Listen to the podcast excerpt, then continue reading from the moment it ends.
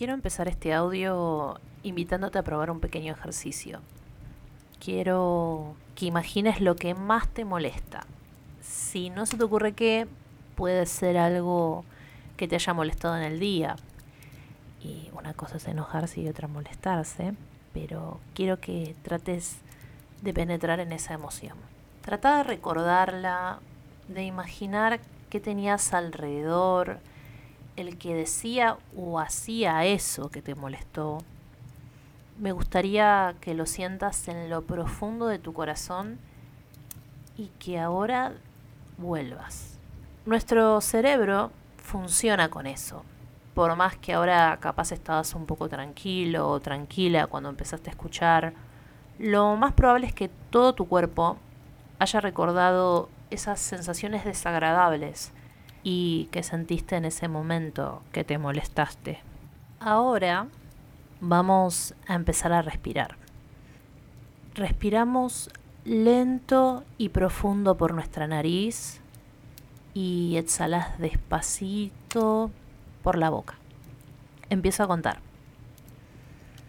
Uno, dos, tres, cuatro, cinco. Sostengo el aire. Exhalo en 5, 4, 3, 2, 1. Quédate un ratito así, con esa sensación. Maravillosa es poco, ¿verdad? Podcasts de meditación y ejercicios de respiración abundan en YouTube o en cualquier lado, en Spotify y cualquier plataforma de tu preferencia.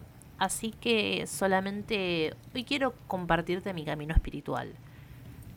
¿Qué es ser espiritual para vos?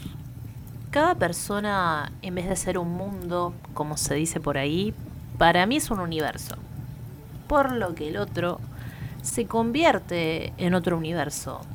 Lo que hace una continua interacción de mundos internos. Entonces yo sostengo que la espiritualidad está presente en cada uno de nosotros, pero no es algo que a todos les guste. Sobre todo porque al oír la palabra espiritual sentís como esa obligación de la iglesia, ¿no? A menos que seas practicante de alguna religión y eso es totalmente válido.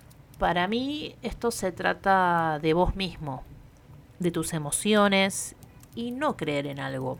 O tal vez sí, porque más bien es ser tu propio Dios que tiene la magia suficiente dentro para mover lo que quiere. Y sin necesidad de ninguna Biblia. ¡Wow! Hay veces que te sentís Dios y si no, ¿qué consideras que es Dios? Para mí, Dios existe no es ese Dios que conocemos todos, que de sobra nos hablan en la tele o nuestros familiares, sino que es la fuerza de las cosas cuando nos traen recompensas o tal vez cuestiones más que se relacionan con tu naturaleza interna. Una persona que está dentro de una religión puede decirte que este enfoque no está bueno, eh, o sea, cómo partir de que un ser humano que se va a morir que no puede volar, que no puede separar un río, es un dios. Bueno, hay una frase que la verdad me gusta mucho y que dice, a problemas mundanos, soluciones mundanas. Entonces, acá llegamos a la conclusión de que sea lo que sea que vos creás, la energía de cambio viene de tus propias acciones. Es por eso que pensarse Dios no está mal, como vimos en los encuentros anteriores cuando hablábamos del ego, y no pensarlo como que soy dueña de todo y que lo puedo todo, sino que puedo intentarlo todo.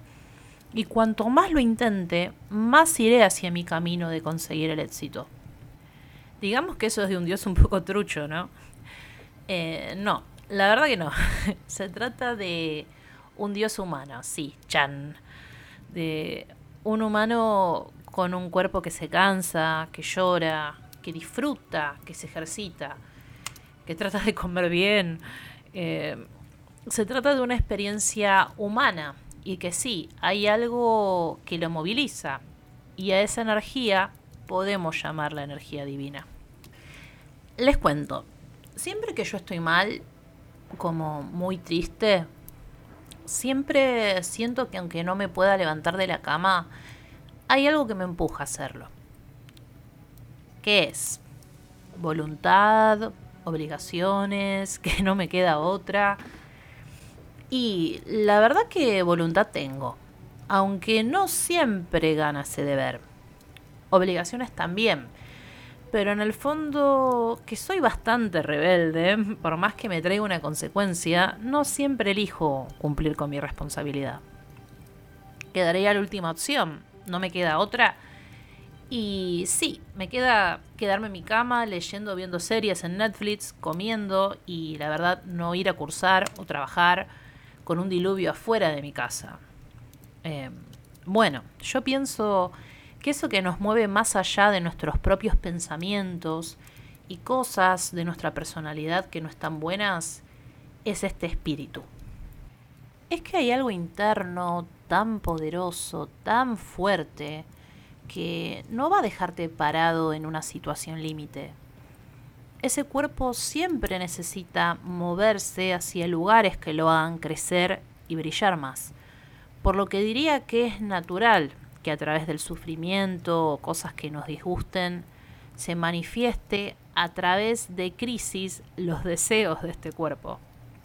¿Estaremos poseídos? La verdad es que no. Me parece que es una parte de nosotros tan especial que no todos reconocemos ni escuchamos y que cuesta muchas veces que nos mueva a algunos a menos que seamos conscientes de ese lugar. Por lo tanto, puedo decirles que el ser espiritual y ser tu propio Dios, sin poderes sobrenaturales, pero sabiendo que dominas tu propio universo interno, hará que tomes más responsabilidad de las cosas, sabiendo que dominas ese espacio cósmico como nadie. ¿Te animarías a explorarte? ¿Te animás a entrar a lugares de tu ser que desconoces sean de luz o de oscuridad? Espero que la respuesta sea sí.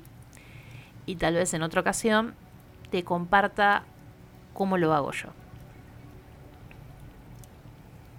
Espero que te haya gustado mi reflexión de la espiritualidad, que te haya hecho pensar un poquito sobre las cosas de tu alrededor. Te deseo, pero un gran día y nos encontramos en la próxima. Chao.